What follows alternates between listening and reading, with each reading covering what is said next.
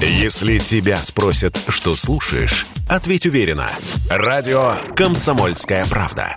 Ведь Радио КП – это самые оперативные и проверенные новости.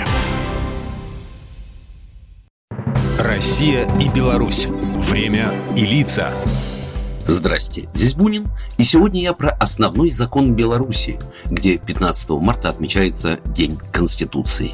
Первую Конституцию Социалистической Советской Республики Белоруссия приняли на Первом Всебелорусском съезде Советов в 1919 -м. Она юридически закрепила создание республики, советскую форму власти и основные принципы устройства – Первую часть составляла Декларация прав рабочего и эксплуатируемого народа. За долгие десятилетия документ изменялся трижды, пока, наконец, 15 марта в 1994 не был принят нынешний закон страны, который сейчас состоит из преамбулы, девяти разделов, в которых 8 глав и 146 статей. С того дня в него дважды вносили поправки, а в конце февраля состоялся референдум по внесению изменений и дополнений в Конституцию. На первый взгляд за такими фразами, как «культурные и духовные традиции», «сохранение национальной самобытности и суверенитета», «устои правового государства и социально справедливого общества», «независимости процветания Республики Беларусь», ну, вроде бы ничего принципиально нового не стоит.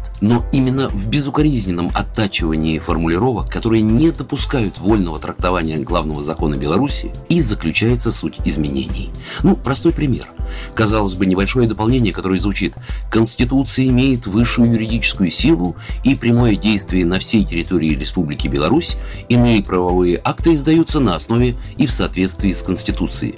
Это имеет четко разграниченную незыблемость того, что, собственно, и называется суверенитетом – чтобы было обозначено однозначное верховенство именно национальных интересов, а не всевозможных международных организаций, зачастую действующих фактически исключительно ради собственной выгоды. К слову сказать, согласно документу, полномочия и возможности занятия должности президента Белоруссии будут существенно урезаны, а значительную часть полномочий главы государства и парламента перейдет к Всебелорусскому народному собранию. Кроме того, события самого последнего времени более чем наглядно показывают, что отказ от прописанного сейчас в Конституции нейтрального и неядерного статуса, а они в новом варианте основного закона не упоминаются, может в существенно большей степени обеспечить настоящую безопасность государства. Подобную политическую систему можно назвать системой двух ключей. Она помогает избежать двоевластия президента и собрания, где глава государства не сможет принимать важнейшие решения без одобрения этого собрания. Ведь далеко не секрет, что именно